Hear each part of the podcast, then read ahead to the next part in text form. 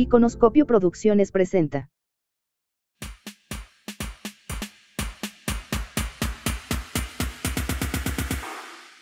Hola, ¿cómo están? Bienvenidos a este su podcast Entre Mentes. Hoy estamos aquí de gala. Tenemos a Maru Toledo, una chef jalisciense que ustedes y muchos ya la conocen, pero que hoy nos va a platicar de toda la magia, toda la cultura y todo lo que está detrás de lo que ella investiga y está cada día documentando. Bienvenida, Maru. Muchas gracias. Gracias por la invitación y el- la oportunidad de compartir. Encantados, encantados de que estemos Muchas aquí gracias. contigo. Eh, los invito a que se queden al programa, va a estar muy interesante porque nos va a platicar por qué estamos aquí en La Tequila, aquí sobre Avenida México, y van a ver que va a ser un programa, ujo, a chuparse los dedos. Así de que quédense, sigan por favor Entre Mentes, sigan Iconoscopio Producciones, Maru Toledo en sus redes, y pues vamos a adentrarnos, Maru. Me voy a olvidar de las cámaras y vamos a platicar tú y yo. Bueno, me gusta la idea. ¿Quién es Maru Toledo? Una tapatía con mucho corazón que ama profundamente a Jalisco, su cultura y todavía más a su gente y su gastronomía. En esas palabras defines toda una vida, toda una historia y esfuerzos muy Así grandes es. que hemos visto que has realizado. Eh, ¿De dónde viene el gusto, Maru? ¿De la familia? ¿De la trascendencia? Vamos a empezar desde cómo debe ser la historia. ¿Dónde nace? Pues yo creo que como la mayoría de las personas que estamos en esto, desde chiquitos, de alguna manera nos lo inculcan. Y si a eso le sumamos que realmente Dios nos concedió alguna habilidad eh, o alguna destreza para desarrollarnos en este medio, pues se facilitan las cosas. ¿no? Un don, ¿verdad? ¿O Pues no? yo, yo creo que sí es un don que hay que desarrollar. O sea, sí nos pone la semillita, pero también es cierto que uno tiene que irla poco a poco, pues eh, hacerla que germine y luego cuidarla para que vaya creciendo y a lo largo de muchos años poder dar algún fruto. El mucho esfuerzo, mucha dedicación y Eso sacrificios. sí, sí, disciplina. ¿Qué te ha costado? ¿Qué te ha costado toda tu carrera y tu trayectoria en tu vida? Fíjate que ah, no quisiera sonar trágica, como decirte que me ha costado en una buena parte la soledad. Porque para mí la soledad no es, no es cosa fea. Ok. Lo que no me gusta es la desolación. Pero realmente mm, yo poco a poco me he ido descubriendo y me doy cuenta que para poder hacer casi todo lo que hago, sí me ha implicado alejarme en mucho de la sociedad, de la gente. Eh, me fui a vivir a una ranchería que es, eh, estamos allá entre puros cerros, aislada de todo, para poder tener este mundo que me fascina, en donde mentalmente puedo entrar y salir las veces eh, que uno quiera en el día o en la semana o en el mes, en poder leer mucho, investigar, escribir, documentar, Claro. cocinar. Entonces es, es ser todo un mundo que, bueno, claro que uno tiene que dar algo a cambio. Fíjate que eso me hace mucho clic porque yo creo bastante en tus palabras. Pareciera, y lo dicen muchos libros, cuando uno va creciendo y va alcanzando más éxitos en la vida, como cada quien lo defina, ¿no? Unos económicos, académicos, culturales, pero cada vez que vas avanzando un peldaño, pues te vas alejando de tus amigos, de tu colonia, de la gente con la que creciste, y luego hay quien dice, este canijo se le subió porque hizo aquello, ¿no? Pero yo coincido contigo, la gente que llega al éxito, muchas veces el éxito pareciera que llega en soledad. Sí, yo pienso que sí, pero sí distingo muy claro eh, entre soledad y desolación. ¿Qué es desolación? La soledad uno la busca, la procura y la disfruta. Estás así porque tú quieres, desde mi punto de vista, sí, ¿verdad? por supuesto. Y la desolación es una situación que te impone la vida, Ok. que te toca estar sola o solo, ¿no? Y no es así. Realmente no, yo tengo a mi familia, mi hija, mis nietos, muchas amistades. Yo vengo cada 15 días, cada tres semanas a Guadalajara y dejo un día para socializar, trato a mi gente, o sea, Estás todas las personas, sí, Claro. claro, Claro. pero es un día o dos y me retiro. Entonces llego allá a su casa Gracias. y es volver a entrar en mi mundo y pueden pasar dos o tres semanas y no tengo necesidad de salir ni siquiera de mi casa. ¿Cuántos de los que nos están viendo no quisieran tener esa oportunidad de decir, socializo, trabajo, hago esto, pero luego me voy a mi mundo, me voy a mi rancho, Sí. que seguro va a estar precioso el municipio donde estás, Agualulco, tu rancho y lo que nos platicas? Sí. Pues, ¿para qué quieres salir? ¿A qué quieres venir Sí, al no, caos y al calor? Sí, ¿No? no, no, no. Además, de verdad, de verdad, yo creo que las personas podemos ser felices con tan poquito, Sí. pero con tan poquito, que de repente ni siquiera nos lo imaginamos. Te cuento, para mí el hecho de salir todos los días de la habitación, eh, atravesar mi patio, eh, que están ahí mis perros, entrar por mi taza de café, regresar al patio y sentarme a contemplar el amanecer es lo máximo. El mejor regalo para O sea, y es todos los días, ¿no? Y lo tienes ahí. y no cuesta es- nada. Exacto. Y es tan, tan simple, tan sencillo, tan cotidiano, pero lo aprecio mucho. Pero eso, eh, ¿cuánto tardó para que tú valoraras y apreciaras ese momento que hoy describes?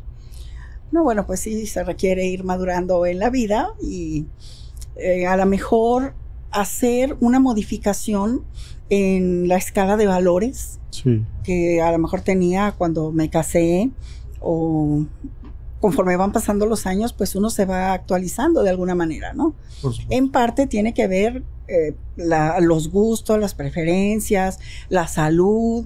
Son muchas cosas que el intervienen. entorno, la para que- familia, los claro. valores. Claro.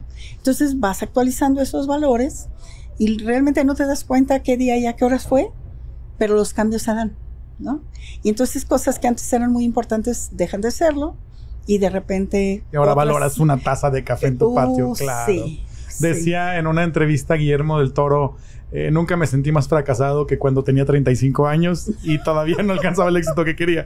Y hoy Sí. sabemos quién es Guillermo del Toro. Y cuántos de los jóvenes que están ahora queriendo todo la inmediatez, ¿no?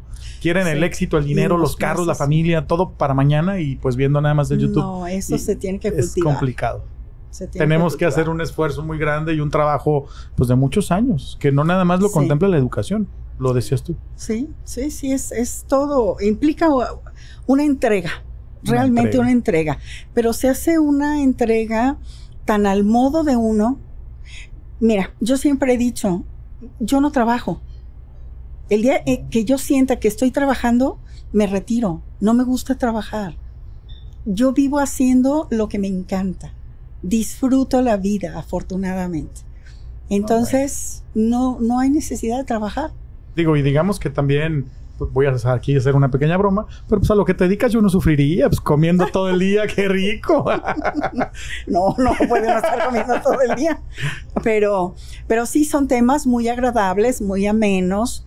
Eh, además, te voy a decir que mi, mi grupo de mujeres del maíz con quienes trabajo, sí, en- hemos hecho una familia. platícanos de ese grupo de Entonces mujeres del es tan bonito, tan, tan bonito, porque me siento también como muy querida, muy apapachada por ellas.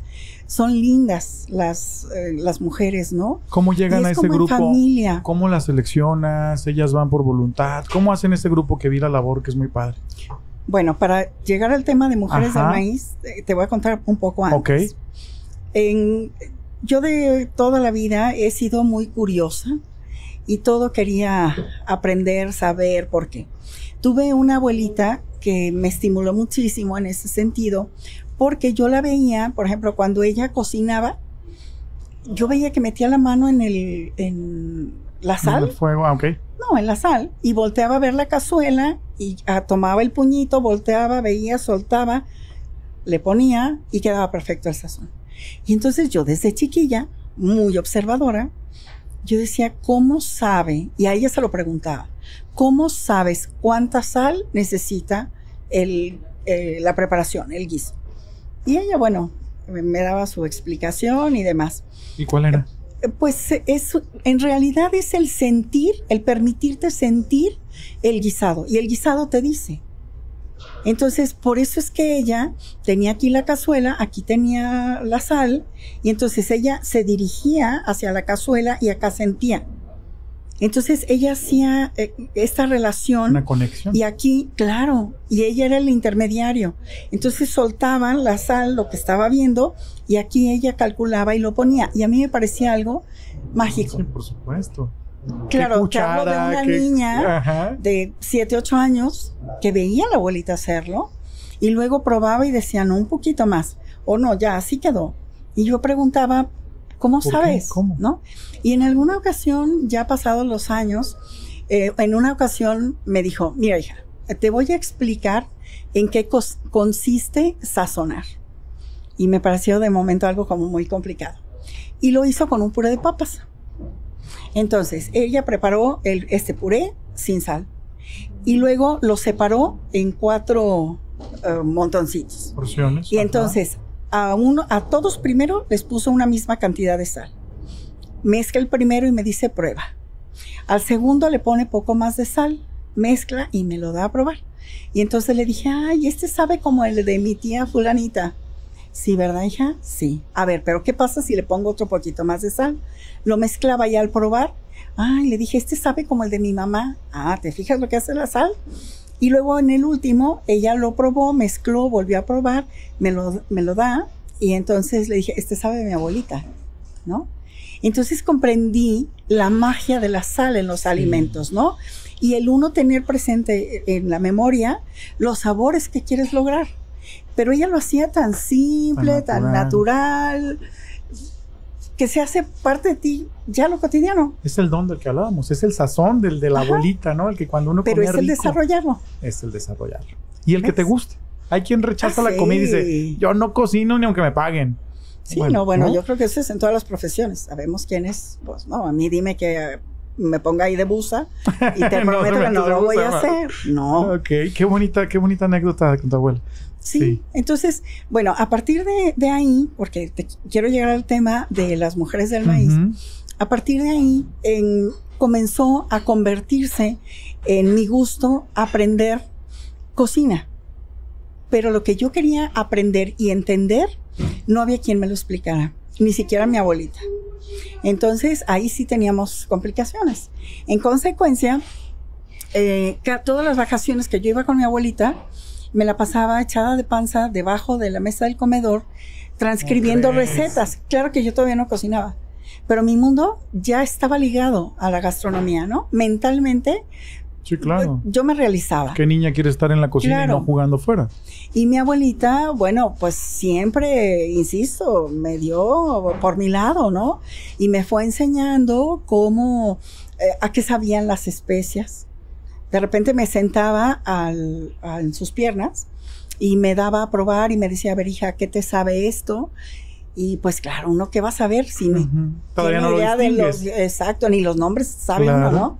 Pero ella aprovechaba ese ratito mientras ella se sentaba a comer y entonces me decía, mira, pon atención y cuando hagas de tal forma la boca, vas a sentir mm, este sabor. A ver, hazlo. ¿Lo percibes, hija? Sí. Eso es la canela.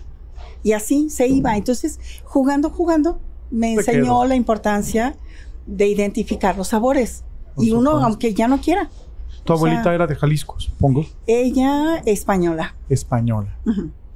Ok. Traía cultura y recetas de España. Eh, sí, pero como se casó con, eh, bueno, mi abuelito, eh, de sus antepasados, eh, algunos de ellos mayas. Entonces, por, por un el lado paterno. Entonces, bueno, pues... Se hizo la fusión y bueno, el amor y la pasión por la cocina. Claro.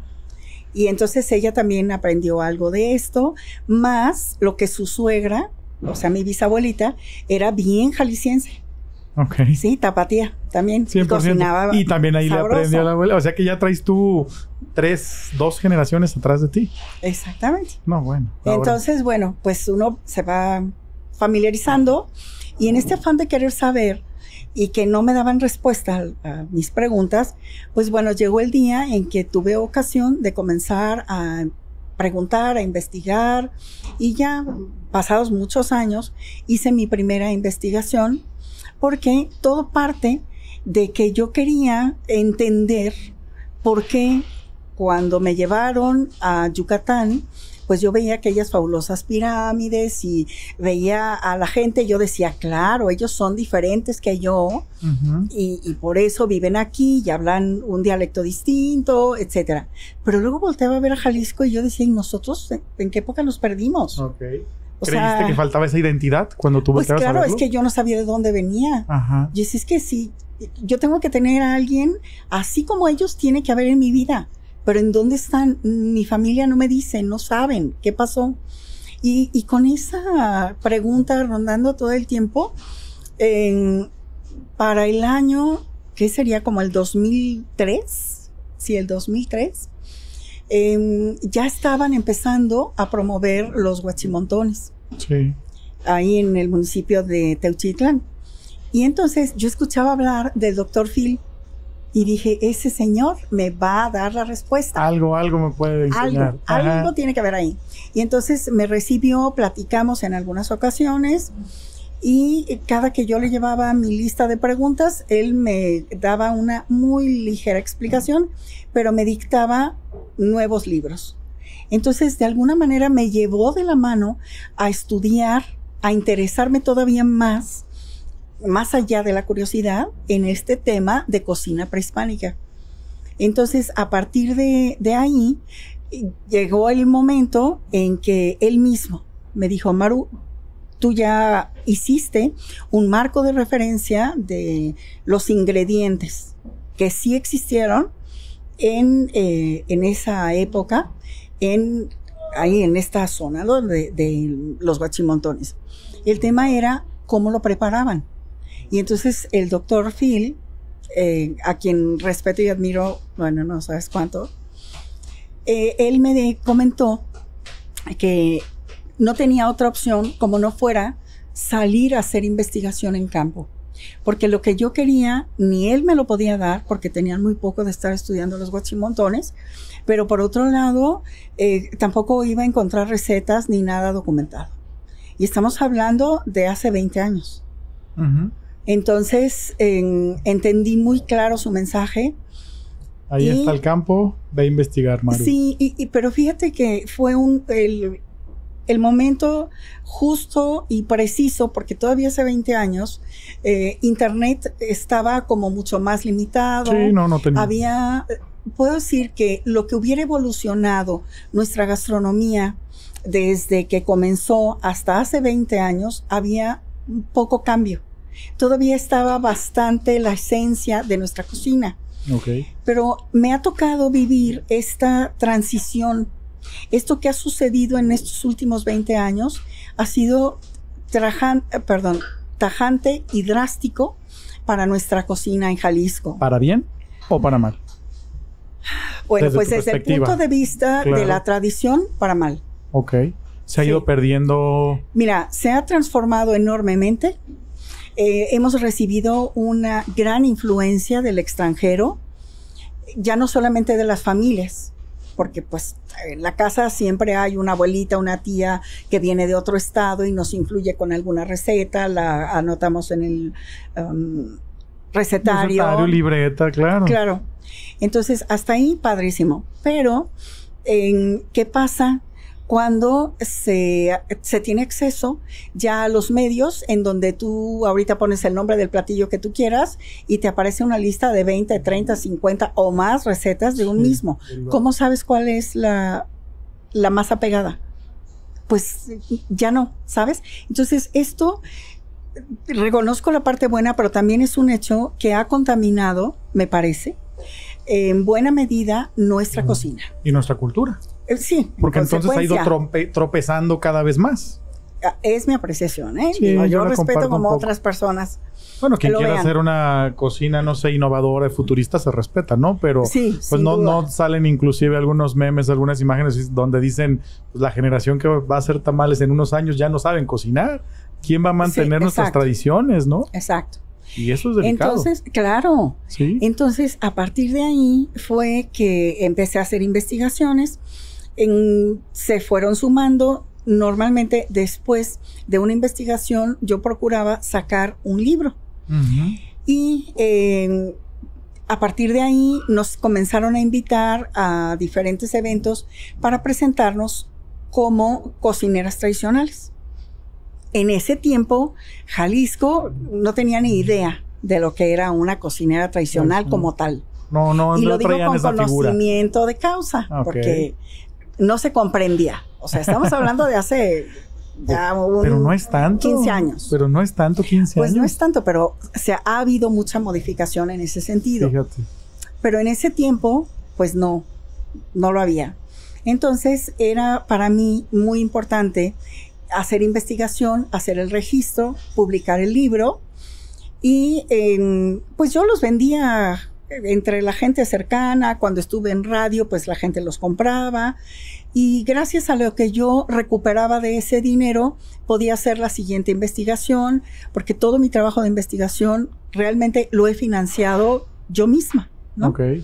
Entonces, em, sí es importante que yo mencione esto porque de repente hay quienes piensan que uno de un libro se puede hacer rico, eso es falso, No. o que, bueno, hay varias ideas que tiene la gente y realmente no es así. Tú estás documentando por el amor que le tienes a la Claro. cocina y porque que- sabemos que un libro queda para las generaciones. Exacto. Pero este esfuerzo tuyo llevó 25 libros que llevas en tu haber, si no me equivoco. Vamos en 32. 32. Ujú. Yo lo leí en 25 en redes. Hay que ves. actualizarlo. Hay que Después de hoy vamos a actualizar este dato en las redes. 32 Sí, libros. 32, sí. Ok. Entonces, bueno, em, una vez que empezamos a asistir, recorrimos casi toda la República por invitación em, cada vez por parte de los, eh, sobre todo del Conservatorio de la Ciudad de México, que era quien nos invitaba, y la gente nos preguntaba que eso que nosotros estábamos llevando, que no se conocía de Jalisco, ¿dónde lo podrían volver a comer? Y entonces, en ese momento, yo empecé a tener la idea de que era necesario tener un lugar específico para recibir a la gente y que pudiera comerlo. Yo restaurante estaba segurísima que no quería volver a poner. Ya tuve en sus años. Ah, tuviste un restaurante no. y la experiencia no fue tan buena. No, no es eso, pero es que es incompatible hacer investigación, escribir el restaurante. Ya. Ya. ¿Sí? O sea, ya no disfruté. para tu- sí. Disfruté enormemente el tiempo que tuve el restaurante, pero realmente lo mío, lo mío es la, la investigación y cocinar. Y tener un restaurante implica otras cosas. Sí, ¿no? sí. Es una responsabilidad muy Logística, distinta. una responsabilidad de un gran equipo. Muchas y hay que cosas. estar ahí. 100%. Sí, si no está, no, no vive. Entonces, em, pues bueno, cuando yo de- detecto esa importante necesidad, es que consideré que ese año de 2011, lo que yo debía hacer era formar un grupo de mujeres que tuvieran este perfil del maíz. Más, no propiamente cocineras, porque no eran cocineras, ni la vida las ha hecho cocineras, estuvieron conmigo, pertenecieron al, grupo, pero más con este enfoque de la mujer campesina, de la mujer que sabe de la siembra del maíz, de, escardarlo, de cosecharlo, de conservarlo, de prepararlo. E- esa era la línea, ¿no? Ok. Entonces, así es que tuve eh, este grupo, se conformó, tuvimos un grupo más o menos estable y precioso hasta antes de la pandemia. O sea, fue, perduró el grupo muchos años. Sí, Las sí, mismas personas iban Sí. cocinando, iban dialogando. Sí, sí, sí. La que menos duró conmigo fueron ocho años. No, bueno. Entonces, eh, además, para mí era muy ¿Qué satisfactorio. hacían? Pues todo, porque, bueno, ellas eran personas que vivían en el rancho. Ajá. Entonces, pues ellas nunca habían salido de su casa, del fogón, del cuamil, y a través de esto, pues empezaron a darse cuenta que podían generar buenos ingresos, no solo buenos, muy buenos, aunque de repente haya quien considere que no, pero en- yo creo que en proporción, y dicho por ellas, em, nunca pensaron ganar lo que llegaron a ganar conmigo eh, cuando salíamos a todos estos eventos. Les cambió la vida. Pues sí, Y les abrió un mundo y un panorama distinto a. completamente. Qué padre. Sí, Sí, sí, eso eh, para mí, la verdad es un gran logro. Sí, por supuesto. Y además, el verlas a ellas eh, convencidas de que sí pueden, como mujeres, claro que pueden, que son autosuficientes y que el hecho de haber aprendido a manejar el maíz, a echar las tortillas, si tú quieres, aunque fuera lo más básico, les podía generar un buen ingreso. Les Entonces ellas, exacto, ellas solas se revaloraron, se revaloraron y revaloraron también el maíz. Entonces, en la verdad, mira, en todo ese tiempo yo nunca, nunca he sabido lo que es pagar por una publicidad. O sea, no, no, no, eso no está en mí. Y si este equipo de mujeres del maíz llegó a donde llegó, que en Europa nos identifican y nos conocen y recibimos mucha gente de allá, pues eh, realmente es la misma gente, los mismos jaliscienses, los mismos mexicanos, eh, los, eh, ni se diga los estadounidenses, los canadienses, que vienen, que comen con nosotros, prueban estas otras preparaciones maravillosas de nuestra cocina y ellos se encargan de subirla en redes, de eh, recomendarla de boca en boca y realmente son ellos quienes formaron y le dieron solidez a este grupo de mujeres del maíz. Y que es muy auténtico. Digo, todo lo que hay en redes sociales ahora me hace sentido porque lo veía que lo hacían terceros. Que un blog, que una persona, que un extranjero. Pero yo como tal, realmente, pues no, ¿no? Y esto nos valió en su momento eh, que pudiéramos eh, o que nos regalaran, porque así fue, nos regalaron un documental sobre mujeres eh, del maíz. ¿Cómo crees? Y esto acabó pues de darnos a conocer y sobre todo cómo se conformó, cómo se conformó en su momento este grupo. O sea, les vino a dar la joya de la corona, el reconocimiento para todas las mujeres que estaban contigo en el grupo. Sí, y eso, la verdad, yo siempre le voy a estar agradecida a Ernesto Velázquez. en ese tiempo era el director del Canal 22 y él fue a, buscarme hasta el rancho. Ahora ya estoy más cerca, pero antes era toda una odisea llegar con nosotros y él fue a buscarme hasta allá para ver el modo de pues de hacer algo, ¿no? De documentar. Para promover, ajá, la cultura de, de, pues, de nuestro Jalisco. Ya me imagino las mujeres, la familia, las historias que han de contar del grupo, ¿no? Y fíjate que ahora pasa algo muy bonito. Eh, después de la pandemia, que el grupo, pues, eh, algunas integrantes definitivamente ya, ya no pudieron regresar porque se fueron a su tierra y cosas de este tipo. Eh, pero después de, esta, de esta pandemia, se integraron mujeres más jóvenes.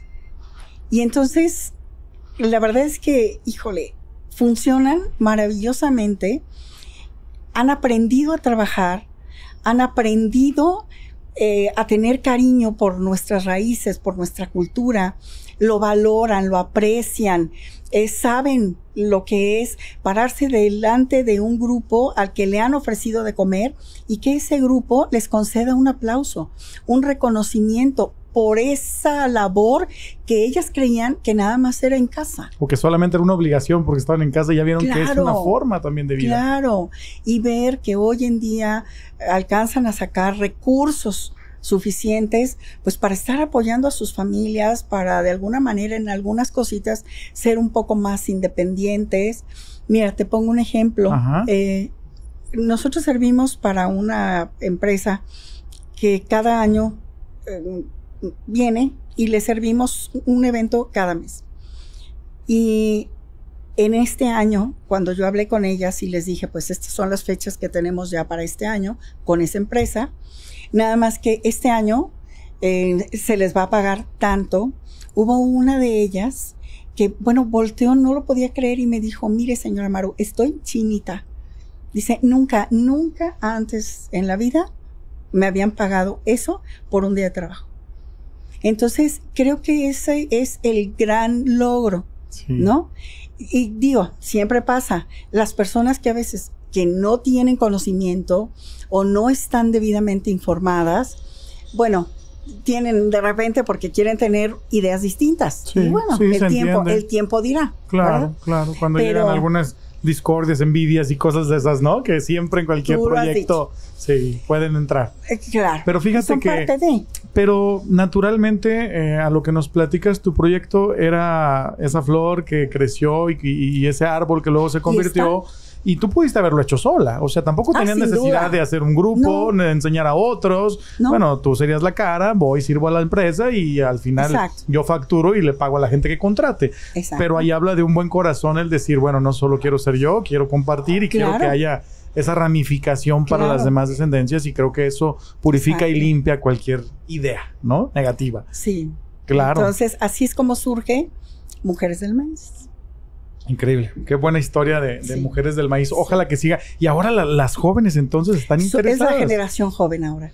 ¿Ya llegaron con nuevas ideas o, o- o llevan ingredientes? Bueno, no creas que traen tanto la idea porque están jóvenes, Ajá. ¿no? Tienes que Pero- explicarles un poco más atrás, supongo. Pero tienen una disposición de verdad maravillosa. Yo les enseño, e- es la primera generación en donde yo realmente me estoy aplicando a enseñarles. Y se los he dicho. El día de mañana, si ustedes quieren poner un negocio, con esto que están aprendiendo, invítenme. Yo les ayudo. Yo les enseño cómo. O sea, de verdad, de todo corazón, que nada me daría más gusto que el verlas a ellas ya independientes y, y con un negocio próspero. Sólido, ¿no? formal. Porque realmente estas mujeres que tengo ahorita, realmente saben lo que están haciendo. Yo las he formado. Las personas que estuvieron antes de la pandemia, nunca las formé. Ya. O sea, tienen el conocimiento, bueno, de lo que vieron, de lo que vieron hacerse. Fue un aprendizaje mutuo. Pues sí, Porque quizá la parte, digo, no solo es cocinar y entender todo esto, Sí. sino la formación que me dices de un restaurante, de la logística, de todo Claro, lo que es claro. relaciones públicas. pero la generación que esto, que la que tengo ahorita está ya es la primer generación que yo personalmente estoy formando. Y, y no sabes, me fascina cuando las veo que ya casi no tengo que decirles las cosas. Les dejo la receta y le digo esto es lo que tienes que hacer. O sea, tienen acceso a las recetas, cosa que las generación, la generación anterior nunca lo hice. Ujú. No me inspiraban la confianza. Ya, se siente. Oye, ¿y les transmitiste la técnica de la abuelita de la sal y la olla? Claro, ¿Y lo la- hacen? por eso las estoy ¿Y formando. lo hace? Claro que lo Qué hacen. padre. Pero además es muy bonito porque no es solo que vean cocinar, sino Que realmente les estoy explicando, mira, esto se hace por esto, esto se corrige de esta manera, o sea, explicando, ¿no? Realmente para que sientan y vivan nuestra cocina. ¿De ahí se derivan las experiencias que ofreces una vez al mes? Claro. ¿Es con este grupo o cómo Sí, funciona? claro, Platícame es de esas este grupo. experiencias. Bueno, yo normalmente eh, procuro que, que les demos un título a cada una de estas experiencias. Por ejemplo, hay una experiencia que a mí me gusta muchísimo que se llama del atole al mole. Yo nunca mm, me había tocado ver que alguien en una cena de una hora, hora y media, me pusiera sobre la mesa ocho platos y me dijera, mira, esto fue desde tiempos prehispánicos, después pasó esto y venimos ahora con la kushala y luego después de esto pasó esto en el tiempo y luego brincamos al tesmole verde por estas razones y luego de aquí y así irte explicando de modo que cuando tú terminas de probar los ocho moles, te vas con la impresión de decir, acabo de descubrir y probar a un Jalisco en hora y media que ni sabía que existía y nunca alguien me lo había servido así. La cultura servida en la mesa. Entonces, ese tipo de, de experiencias Experiencias. que de verdad te, te aportan, esas me gustan muchísimo, muchísimo, muchísimo. Y creo que la gente las está comenzando a apreciar más. Les Sí. gusta que les platiques el origen del plato, eh, cuál era todo este contexto en el que se daban, por qué tienen ciertos nombres. Es la, la parte de la cultura. Es que siento que luego falta esta necesidad de identidad, ¿no? Sí. Y entonces pareciera que, bueno, hoy lo que sea está bien, pero no, todos tenemos raíces. Todos venimos de un mismo lugar o de donde hayas venido, pero a donde eres, tenías Claro. raíces. claro, ¿Y quién lo presenta? Y ahora digo, ¿y ahora quién genera y hace estos ocho moles? claro. Está padrísimo. Claro. Y fíjate, hoy, por ejemplo, em, aquí en la tequila, vamos. Estamos en la tequila, platícanos claro. y muchas gracias también a, a las personas que nos eh, facilitaron el poder grabar el podcast Entre Mentes en la Tequila, Ay, sí, principalmente a ti, pero platícanos por qué estamos aquí. Sí, a Iñaki, Ay, Iñaki. a Iñaki Díaz. Así Todo es. el agradecimiento. Miren, les voy a explicar muy breve. Por ejemplo, esto es lo que va a pasar hoy. Este libro de Mascota por siempre, ¿sí? se escribió hace un buen tiempo. Y entonces cuando me habla Iñaki y me pide si podemos hacer una experiencia ah, para aquí el día de hoy, entonces sacando de este libro las recetas, pues preparamos un menú. Hoy en la mañana estuve trabajando con los chicos de cocina. Ellos están aprendiendo. Es el explicar a profundidad todos estos, em, todas las recetas, ¿no? Entonces, desde que ellos ven eh, cómo se van preparando, sí notan y me dicen, ay, no me digas, ¿cómo que la carne la vamos a hacer, de esta manera y luego la vamos a poner en el metate, así como Maru? Eso no me enseñaron en la escuela. Eso no sabía, exacto, ¿no? Entonces creo que es bonito porque para ellos pues es el aprendizaje. Pero la otra parte viene en un ratito más, que es a la hora de la cena, en donde a los asistentes voy a explicar cada uno de los platillos y se les van a servir en la mesa. Literal, como te mencioné, vamos a servir la cultura en la mesa. Y entonces eh, son experiencias que te permiten gozar la cocina de Jalisco de una manera muy diferente. Totalmente. Y pasan los años, y te lo digo porque me pasa, y me dicen, Maru, es que aquellas pacholas que hiciste tal día, así, ¿no? Entonces, es muy bonito porque te recuerdan por el alimento, por lo que sintieron, ¿no? Me ha tocado algunas personas que de repente, y no unidos, que a la hora de probar ves cómo se les rasan los ojos porque recuerdan los sabores de la abuelita, de la tía, personas que ya no están. Las emociones que nos oh, ancla la comida, un platillo, una circunstancia buena, mala, triste. Lo referimos. Yo lo refiero mucho a la comida. ¿Nos puedes dar la primicia algo de lo que vayas a servir esta noche? Vamos a aprovechar que la tenemos aquí, que nos cuente lo que ella pueda. Sí. Hoy vamos a ofrecer un jamón fingido. Eh, es una botana pues eh, muy antigua y lo que tiene de diferente es que es un jamón que parte de la base de un lomo cocido. Una vez que está cocido, se muele en metate y ahí es en donde toma la correa, la textura que necesitamos para convertirla en lo que ya después sería un jamón del diablo. Pero esto está hecho en, casa, ¿no?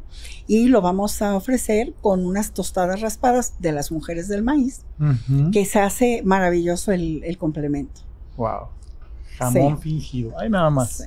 y así, bueno, pues todo el, menú, ¿no? Pero cada receta tiene su razón para estar en, en donde está. claro, y bueno, yo tengo eh, una pregunta. Dime, ¿Podríamos describir cinco platillos que nos identifiquen a los jaliscienses? Bueno, más bien bueno, esos son fáciles. A ver. Todo el mundo pero, pero, pero, pero, reales. Identificados. Bueno, es que son con los que nos identifican y son platillos a los que hay que agradecerles porque nos han dado identidad, ¿no? Ok. Pero hay muchos otros que nos dan identidad, pero por regiones. Ah. Entonces, como Jalisco, bueno, no podemos dejar de mencionar la susodicha birria, el pozole, las ahogadas, o sea, tienen que estar presentes, la carne en su jugo, por supuesto, y las jericayas. Ok. O sea, no hay pierde. Sí, soy bien jalisciense, me encantan las cinco. ¿Verdad? Pero creo que nuestro trabajo es precisamente crecer esa lista. Sí, por supuesto, y lo que no, y ahí que entra. Entonces, qué regiones? como te mencionaba, eh, todo depende de las regiones, porque, fíjate, si tú tienes Jalisco y tú pusieras un, em, no es transportador, ¿cómo se llama? Bueno, si tú trazaras un círculo perfecto alrededor de Jalisco, claro que tomas unos pedacitos de los estados vecinos. pero si tú marcaras ese círculo dentro del círculo, tenemos los cinco climas que existen en la República Mexicana cosa que tampoco de repente tenemos muy claro. Entonces, esto hace que la riqueza de la gastronomía de Jalisco sea impresionante. ¿Sí?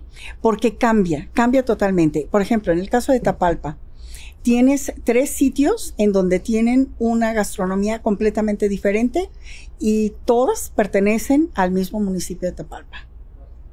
¿sí? Y luego además cambia durante la temporada. Entonces, yo creo que Jalisco no podría ser más rico que, que eso. O sea, en realidad tenemos todo. Tenemos todo y la cocina existe. El tema es que de repente no la notamos. Y hablando de eso, mm, te voy a comentar mi última experiencia. Por favor. Mm, Recibí la visita en, el, en enero de este año eh, de una persona que estimo mucho. El cronista es el de Magdalena, es el licenciado Francisco Javier eh, Romero Montaño. Y eh, fue a invitarme a participar en algunos eventos en Magdalena. Y cuando fui, me presentaron eh, al presidente municipal, hermoso, y a partir de ahí me comentaron que estaban pensando en hacer un concurso de cocina porque una persona lo había propuesto. Y me dijeron, pero más que de cocina, era de cocinas, de los espacios de la cocina. Y yo ya traía en mente eso. Yo decía, es que así. hace falta apoyar esa parte. Entonces, bueno, en- pusimos un día y vamos a hacer el recorrido por estas cocinas. Y el- a la hora que íbamos saliendo, me advirtieron, primero el presidente y enseguidita el cronista, que Magdalena era un lugar de paso, ¿no? Entonces que realmente así como que cocina, cocina y muy tradicional, pues que ellos creían que no la iba a encontrar. No alcanzaban a identificarla aún. Ajá, Ajá. pero que bueno, si yo quería, pues qué bueno. Entonces hicimos ese recorrido. Cuando regresé, eh, nos preguntó el presidente eh, qué, qué era lo que habíamos encontrado y si habíamos encontrado algo. Y él esperaba que yo le dijera no nada. Y pues bueno, ya le dije, pues bueno, yo encontré mucho. ¿De veras? me dijo. Y sí, le dije, yo sí. Y como jalisciense le digo, o sea, yo lo que alcancé a ver en este recorrido durante la mañana, yo Maru no lo puedo dejar que se vaya sin registro. Me dijo, pero ¿qué encontró? Bueno, le dije, pues si usted me quiere creer, deme chance de hacer la investigación. Y entonces inmediatamente me dieron todas las facilidades, hasta lo que no me imaginé, y pudo ser muy ágil, muy, muy ágil, gracias al apoyo del municipio. En- entonces, en la medida que avanzaba la investigación, pues eh, les dejé ver algunos detalles y ellos empezaron a sorprender de lo que estaba saliendo. Para no hacerlo largo, se termina la investigación y entonces yo les dije que quería hacer un, un libro.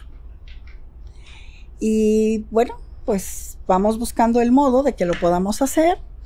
Está ahorita en imprenta, está en ese proceso, Se hizo. pero sí te puedo adelantar que trae un capítulo que para mí marcó mi vida por segunda vez.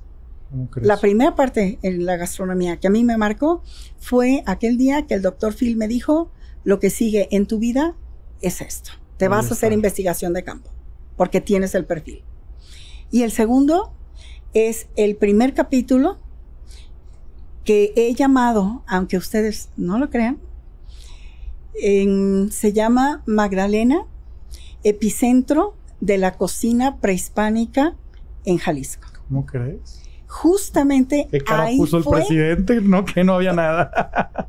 sí, y la del cronista. Por supuesto, el cronista más que No, nada. no, o sea, ¿qué te pasa, Maru? ¿De El tema, no, es que yo sí, sí empecé a percibir todo esto, ¿no? Y yo sabía que era clarísimo. Y cada paso que yo iba dando, todo era confirmar, confirmar, confirmar. Haz de cuenta que todo el conocimiento de 20 años, este año estoy cumpliendo 20 años, eh, y justo fíjate qué bonito que coincide con el bicentenario. Ok. Entonces eh, em, se hace todo esto y hace cuenta que al empezar a escribir pareciera que empezaban a encajar todas las piezas del rompecabezas. Y uno de esos días en la noche, porque escribo en la cocina de mi casa, de su Ok. casa, Gracias. en, cuando de repente fue clara la idea y dije, claro, O sea, esto que estoy encajando y armando, ahí está. O sea, solito se demuestra que efectivamente el epicentro de la cocina prehispánica en Jalisco está en Magdalena. Hice mi, mi teoría, mi desarrollo de teoría ya con esos elementos y me fui con el doctor, el arqueólogo Rodrigo Esparza, que era así como el brazo derecho del doctor Phil. Y hablé con él y le expuse, le dije, Rodrigo, fíjate que creo que acabo de encontrar el epicentro de nuestra cocina prehispánica. Por esto, por esto, por esto, le expliqué. Y volteó y me dijo, tienes toda la razón. Dice, nosotros nunca lo hubiéramos podido armar de esa manera porque ellos no manejan la gastronomía, ¿no? Pero al sumar eso que yo encontré más el enfoque arqueológico y las evidencias arqueológicas de ellos encajan perfecto. Entonces... Se em, llevaron una gran sorpresa con la creación de este libro. ¿Cuándo sale el libro? No, no, no, pues no. Y la verdad es que lo vuelvo a leer y lo vuelvo a leer y, cada vez tengo más esa convicción de que así fue. Hoy tengo clarísimo cómo vivieron los ancestros después de todas las entrevistas que hice ahí en Magdalena, específicamente en San Andrés. Una maravilla de información y además, nótese que la laguna, que fue quien convocó a todos nuestros ancestros ahí, hace muchos años, desde el siglo pasado, que está ya seca, ¿no? Pero eso no, no obsta, ¿no? O sea, las evidencias están, la cultura de la gente las está. historias, la gente sabe, sí. Sí, no, no, no. Yo de verdad todavía no, no acabo de creer esta maravilla de lo que estamos, pues ya armando, ¿no? Y debo decir y ser muy clara, esto que voy a presentar es apenas la punta del iceberg. O sea, vas a adentrarte más. Se tiene que investigar muchísimo más, mucho más a, profundidad y no solamente Maru, sino ya em, hay, que, hay que unir, claro. otras disciplinas para que esto siga teniendo sentido, ¿no? Y además, pues también considerar a otros municipios. Sí, porque son colindantes. Exactamente, y que finalmente fueron, eh, habitaron ahí eh, en torno a la laguna.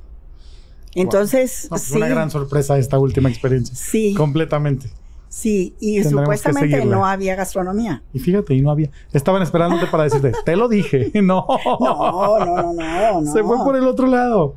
Maru, pues vamos a, vamos a empezar a, aterrizar de este viaje y, de esta muy bonita charla, pero quisiera pedirte, eh, ¿qué consejo le das? ¿Qué le dices a la gente que está queriéndose adentrar, que te ven en redes y dicen, bueno, como que me interesa, pero pues, no sé dónde o no puedo llegar hasta con Maru a su casa, a su rancho? ¿Qué harían ahí en ese, en ese momento? Bueno, pues es importante, primero, que se informen.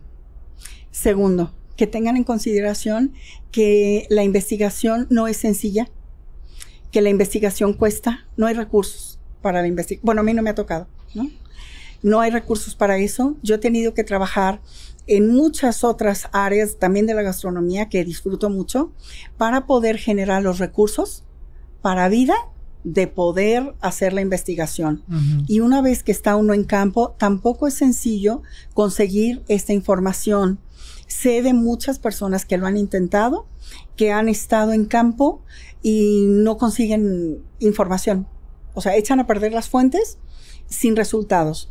Entonces, yo sí creo que no es solamente tener las ganas, es, eh, es el tener un perfil, tener mucha sensibilidad, saber ser empático con las personas, ser muy claro eh, qué es lo que queremos hacer con esa información y que ellos vean que efectivamente no es una información para mi casa, para mis recetas, para mi recetario. Es una investigación que estamos primero em, estructurando, pero luego se la devolvemos a la sociedad. Y cuando yo digo se la devolvemos es, por ejemplo, cuando yo termino una investigación, a cada una de las personas que participó y me ayudaron con una o dos o tres recetas, yo les regreso 150 recetas. Wow. Entonces, de ninguna manera es que esa información sea para mí, Se multiplica. ni mucho menos. Exactamente. Y Jalisco hoy tiene un registro, porque como sea, pues son 32 libros. ¿Dónde los ¿No? encontramos tus libros? ¿Cómo nos podemos tener acceso a ellos? Bueno, solamente que entren en mi Facebook. Ok. Debo aclarar que yo no contesto el Facebook porque no sé, no soy de esos tiempos, pero tengo una persona linda que se encarga de eso. Entonces, eh, hay que entrar a mis redes. Es Maru Toledo Vargas. Eso es yu- en, ¿cómo se llama? ¿En Facebook? ¿En, Facebook. Instagram? Ujú. Ok. y también estamos en Instagram. Y entonces, bueno, ahí pueden solicitar los libros y eh, de lo que tenemos en existencia, que realmente es poco, apenas estoy viendo de... ¿Reimpresiones? re- sí, exactamente, de hacer algunas reimpresiones, aunque sea poco tiraje, pero sí, retomarlo un poco porque noto que está comenzando a haber una nueva generación interesada Sí. en, en estos temas, ¿no? Creo y que eso me da mucho gusto. La pandemia nos hizo mucho daño, pero también nos hizo muy conscientes de lo que hemos perdido. Muchas cosas buenas. Sí. Maru, pues para finalizar este podcast, eh, yo quisiera hacerte una pregunta. Yo tengo una frase de vida que me identifico mucho y dice, eh, si pasa por tu mente, pasa por tu vida. Y a mí me gustaría hacerte esa pregunta en tiempo futuro. Y yo quisiera preguntarte qué está pasando hoy por la mente de Maru Toledo, que quiera que pase mañana por su vida. Espero, porque ya está en la mente, la, mm, el poder conformar y aterrizar, mientras Dios me preste la vida, el Centro de Investigación Gastronómica en Jalisco. Wow. Buen reto. Y ya está en la mente. Ya está. Hay que hacerlo realidad. Así es, para allá vamos. Mara, muchísimas gracias Al por esta maravillosa agradecida. entrevista. Sé que en un momento más eh, tienes Sí. que atender a bastantes invitados en este hermoso lugar, La Tequila, pero Sí. gracias por regalarnos tu tiempo. Eh, no sé si quieras cerrar con algún mensaje para nuestras cámaras, son todas tuyas. Pues bueno, yo lo único que puedo decirles es que ustedes, cada uno de ustedes, seguro tiene un pasado, tienen recetas maravillosas. No las dejen en el olvido, cuando menos documentenlas, anótenlas. Si tienen a la tía, a la abuelita, eh, las personas mayores, cocinen con ellas, anoten todos los detalles, los secretos, todo esto. Yo les aseguro que esas personas mayores en 20 años no están. Y yo les pregunto a ustedes, ¿quién nos va a guiar en nuestra cocina jalisciense? Qué manera de cerrar. Qué manera de cerrar. Muchísimas gracias, Maru. Adiós, Andrés. Gracias, gracias, gracias a Dios. Y gracias también a mi amigo Enrique de Tecnoagave, que aquí está presente, que hizo posible esta entrevista y que bueno, están ellos ayudándonos y patrocinando esta tercera temporada de Entre Mentes, así como también Iconoscopio Producciones. Y bueno, pues no olviden seguirnos en todas nuestras páginas, Entre Mentes, en YouTube, en Facebook, en Instagram, estamos en Spotify y esto va a quedar para la historia porque ya quedó documentado esta historia de Maru Toledo. Síganla en sus redes y échense un clavado a conocer esos libros. Muchísimas gracias y recuerden que si pasa por tu mente, pasa por tu vida.